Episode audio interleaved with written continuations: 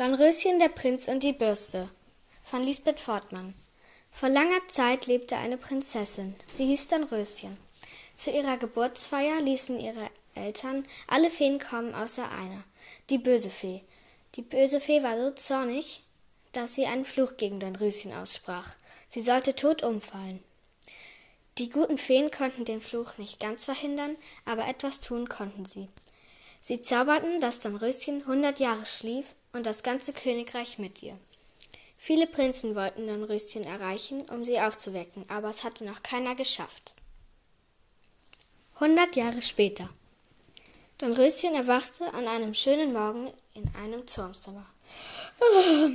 Gähnte sie. Ich habe aber lange geschlafen. Neben dem Bett lag ein Spiegel.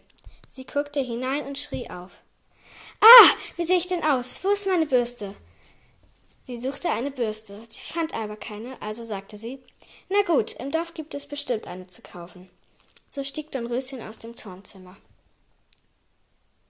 Zur selben Zeit machte sich der Prinz Richard von der Rosenburg auf zur Burg von Dornröschen. Alle wünschten ihm viel Glück. Er stieg auf sein Pferd und ritt los.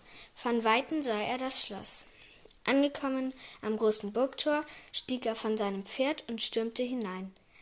Leider war, der, war, leider war der Raum, in den er trat, voll Mäusen, die ihn mit großen, grimmigen Augen anschauten.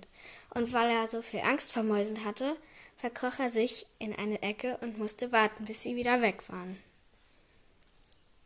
Dornröschen, die von all dem nichts wusste, war vom Turmzimmer hinuntergeklettert und befand sich auf einer Wiese.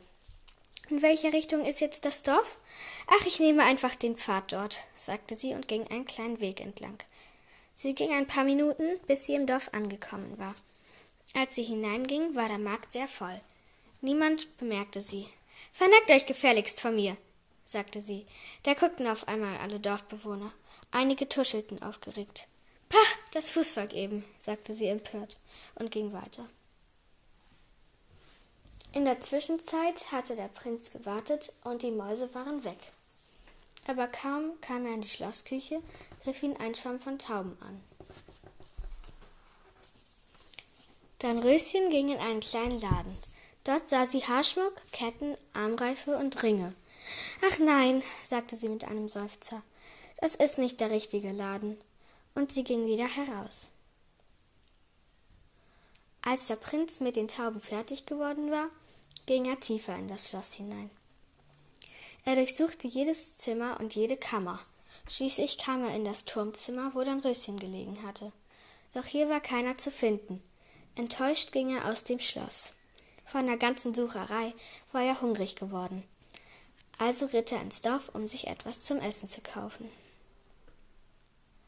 Nun ging Dornröschen weiter und kam zu einem anderen Laden. Dort hing ein Schild. Es hatte die Aufschrift Bürstenbinderei. Na klar, die Bürstenbinderei, sagte Dornröschen. Und sie trat ein. Der Prinz war im Dorf angekommen. Schnurstracks lief er an der Bürstenbinderei vorbei und kaufte sich in der Bäckerei ein Brötchen. Dornröschen hatte sich eine Bürste gekauft und ging nach Hause. Das Königreich war wieder aufgewacht und so lebte die Prinzessin ein glückliches Leben ohne Prinzen. Der Prinz ritt traurig in sein Reich und heiratete eine andere.